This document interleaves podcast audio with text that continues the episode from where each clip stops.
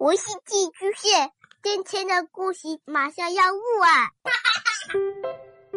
孩子的世界充满了色彩和欢乐，用有温度的声音讲你爱听的故事。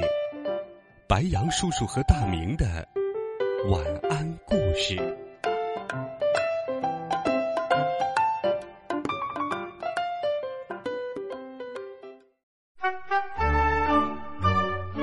小朋友们、同学们，晚上好！欢迎收听白杨叔叔讲故事。今天又到了神奇、有趣、好听的装在口袋里的爸爸系列故事。我们继续来听魔药。前情回顾：杨哥的爸爸制作出了神奇魔药，先是把杨哥变成了像雷震子一样的超人，后来。又把杨哥变成了一个完美的小帅哥，并在全城掀起了一场崇拜风暴。就在人们享受着神奇魔药带来的便利时，世界却陷入到巨大的灾难。我们继续来听《装在口袋里的爸爸之魔药》第十九集：美丽新世界。随着时光的推移，越来越多的人由于完美六号药效到期，变回了原来的模样。市长意识到魔药对社会的不良影响，颁布了市长令，不再向市民免费发放完美魔药了。有些人像我一样欣然接受了回归平凡的事实，但是大多数人则因为完美已经失去。或即将消失，变得落落寡欢，因此而郁闷的人挤满了医院。爸爸说：“这就叫美人迟暮。完美主义者总是难以接受自己不完美的现实。”一些精明的商家重金收购药店里剩余的完美药丸，并囤积居奇；还有一些不法商人则公然出售假药，在家里。我们经常会接到这样的电话：“您要完美魔药吗？”“什么？完美魔药？你应该知道了，完美魔药是有药效期限的。难道你想失去现在拥有的完美的一切吗？难道你甘愿变回那个原来平凡的自己吗？”演说极具煽动性，看到你心动，听到你心动，对方一定会说：“来一副吧。”一百万一粒，绝对物超所值。上学路上也会遇见一些兜售完美药丸的小贩，他们看着周围没有警察和保安，就会凑过来，神秘兮兮的问你：“要完美药丸吗？”然后压低声音说：“保证货真价实。”如果你对药的真实性产生怀疑，他们就会向你发誓：“药绝对是真的。”哎，老实告诉你吧，我就是完美药丸制药厂的员工，这些药丸是我偷来的。那几天，街上碰到个人就过来要问你要不要完美药丸，价钱不等，从一百万到几千、几百的都有，很多人都上当受骗了。市长不得不在电视上发表了重要的讲话，市民们。市面上流传的完美药丸大部分都是假的，请大家不要上当受骗。不久之后，大部分人恢复成了普通人。我和妈妈的巨幅广告牌被替换下来，我们家又搬回了破旧的老楼里。爸爸说：“哎，过去就像是一场梦。”我说。在这个世界没有被毁灭之前，完美药丸的药效就消失了，这不是一件很好的事情吗？爸爸点头赞同。嗯，儿子，你说的有道理。但是，这个故事并没有就此结束，至少市长和科学院的完美科学家们都没有死心。市长继续向完美科学家们提供完美药丸。为他们研发出让世界更加完美的发明，创造一切条件。就这样，完美科学家们借助完美药丸的药力，脑子像超人一样运转着。一个月后，他们竟然制造出了一台惊世骇俗的机器——完美球体。完美球体被检测合格的当天，市长向全市市民发表了重要讲话。市民们，改变城市的历史、国家的历史、世界的历史的时刻到了，请大家马上到城市广场集中吧。市民们看了电视后，纷纷来到广场。能容纳全市所有市民的广场，人山人海。大家看见，在城市的上空悬浮着一个金色的、巨大的、古怪的金属球体，它的全身布满了窟窿，像个大蜂窝。人们仰头看着球体，议论纷纷：“这是什么东西？形状那么古怪？不会是新式武器吧？有点像 KTV 的旋转灯。”难道市长要在这里举行市民舞会？市长走到摆在广场中央的主席台上，通过广场上巨大的电视屏幕，对在场的所有人说：“大家请安静！悬浮在我们头顶的，是人类历史上最伟大的发明——完美球体。它将射出完美射线，改造我们每一个不完美的人。”不管是谁，只要被完美光线射中，马上就会变成完美人类。不仅外表完美，智商超高，而且连道德品质都会变得完美。另外，和完美药丸不一样的是，它的作用不会过期。被它改造后的人类将保持永久的完美，我们的社会也将跨进人类几千年来梦寐以求的。永久性的完美社会，人群中爆发出一片欢呼。市长最后说道：“现在，就让我们一起见证历史上最伟大的时刻吧。”说完，就按下了手中的按钮。此时，正是夜幕降临的时候。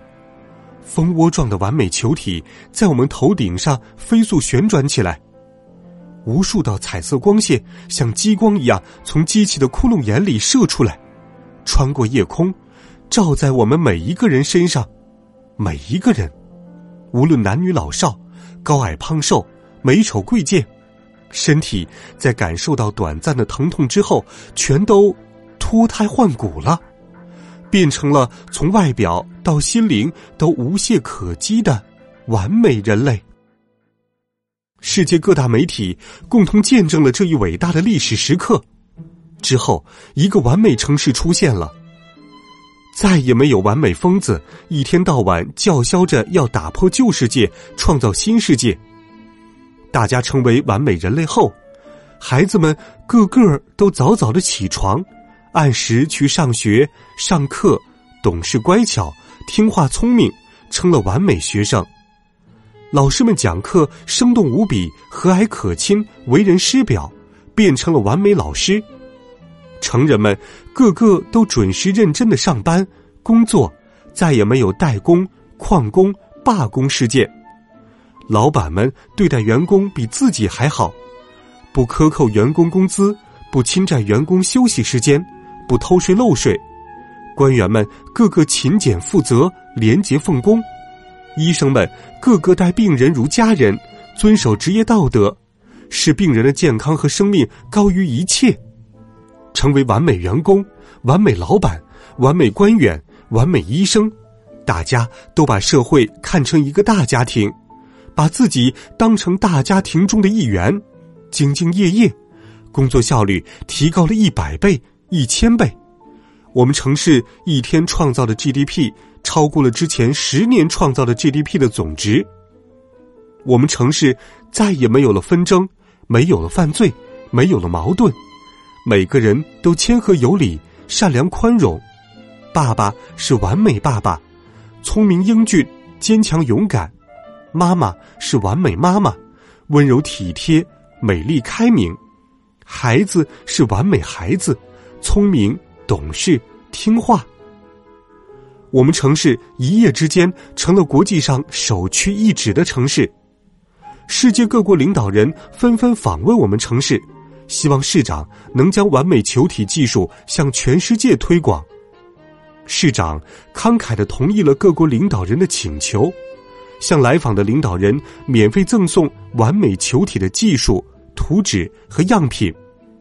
于是，地球上的六十亿人全都变成了完美人类。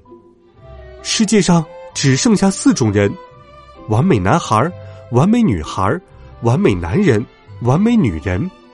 每一种人的外表、举止都一模一样。一个又一个完美国家出现了，国与国之间、种族与种族之间、民族与民族之间的对立、掠夺、战争永久性的消失了。地球逐渐变成了一个完美和谐的。大同世界。不过，完美科学家们并不满足，他们希望让完美世界锦上添花，更加完美。不久之后，经过全世界完美科学家们的共同努力，一台具有人工智能的超级完美球体出现了。它被放置于太平洋中部的太空上。比悬浮在地球上每一座城市上空的完美球体要大一千倍，并和全球所有的完美球体互相联网。完美科学家们通过超级完美球体，可以将他们最新的发明技术传播到所有的完美球体上，全球就可以在同一时间共享他们最新的发明成果。在各行各业人们的共同努力下。